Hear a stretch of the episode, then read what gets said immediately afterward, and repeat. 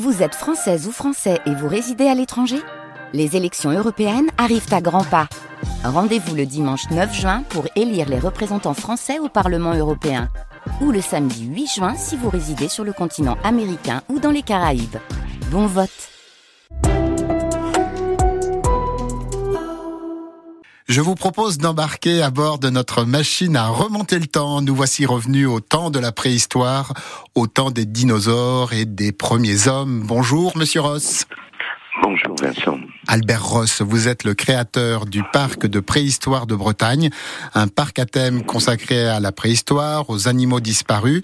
Ça se passe à Malensac. Vous avez installé votre parc ici, près de Rochefort-en-Terre, donc dans le Morbihan. Ce parc, vous l'avez créé en 1988 sur un ancien site de carrière d'ardoise. Comment vous est venue cette idée? Eh bien, l'idée est venue en visitant Carnac et les mégalithes, car je voyais que les, les promeneurs euh, se posaient beaucoup de questions. Donc j'ai dit, il faut euh, rendre plus ludique et plus accessible l'histoire des menhirs et des dolmens. À quoi ça il C'est-à-dire pour les dolmens, des tombeaux.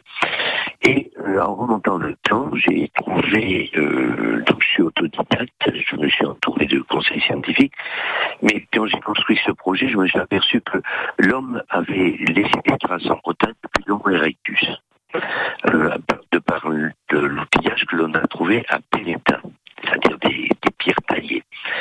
Et j'ai donc je suis parti de l'Homo erectus pour arriver au néolithique, à l'époque des menhirs, euh, de l'homme qui s'est sédentarisé au niveau de l'agriculture et est devenu euh, le premier habitant. Et qu'est-ce que vous proposez sur place aux, aux visiteurs concrètement, Monsieur Ross? Alors, euh, c'est une visite qui se fait un peu en deux heures de temps où on est libre. On voit des panneaux explicatifs et on voit les scènes après. Alors, en un premier temps, on voit des dinosaures. Pourquoi? Parce qu'au départ, le parc avait été créé uniquement avec la vie de l'homme, des, des hommes préhistoriques, et les gens confondaient, ils pensaient voir des dinosaures avec les hommes, alors que les dinosaures n'ont jamais cohabité avec l'homme. Vrai de vrai? ah, oui, oui, vrai de vrai. Hein.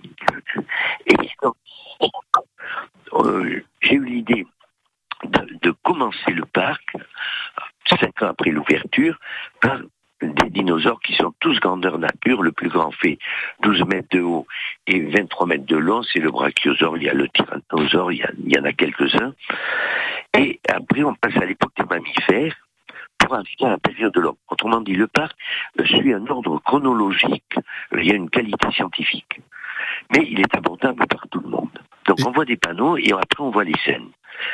Et justement, justement, on propose à tout à chacun de venir euh, visiter euh, votre votre parc Albert Ross. Pardon, on va devoir un petit peu écourter. Je sais que vous êtes intarissable sur les sujets, mais en plus on vous entend pas très très bien. Je crois que vous êtes Ah. sur votre lieu de vacances, hein, euh, Oui. Monsieur Ross. Alors la distance n'aide peut-être euh, n'aide peut-être pas trop.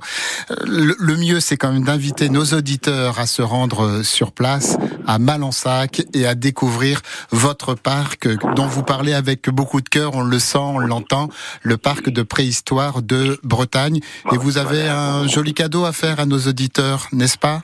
Mais oui, nous allons leur remettre euh, euh, un bon familial avec deux adultes et trois enfants. Et comme ça, ils pourront euh, profiter de 36 scènes grandeur nature sur la vie de l'homme et aussi des animaux disparus. Voilà, vous n'avez plus qu'à nous passer un petit coup de fil. Merci de votre générosité, de votre gentillesse encore une fois. Et vous qui nous écoutez, venez découvrir ce parc.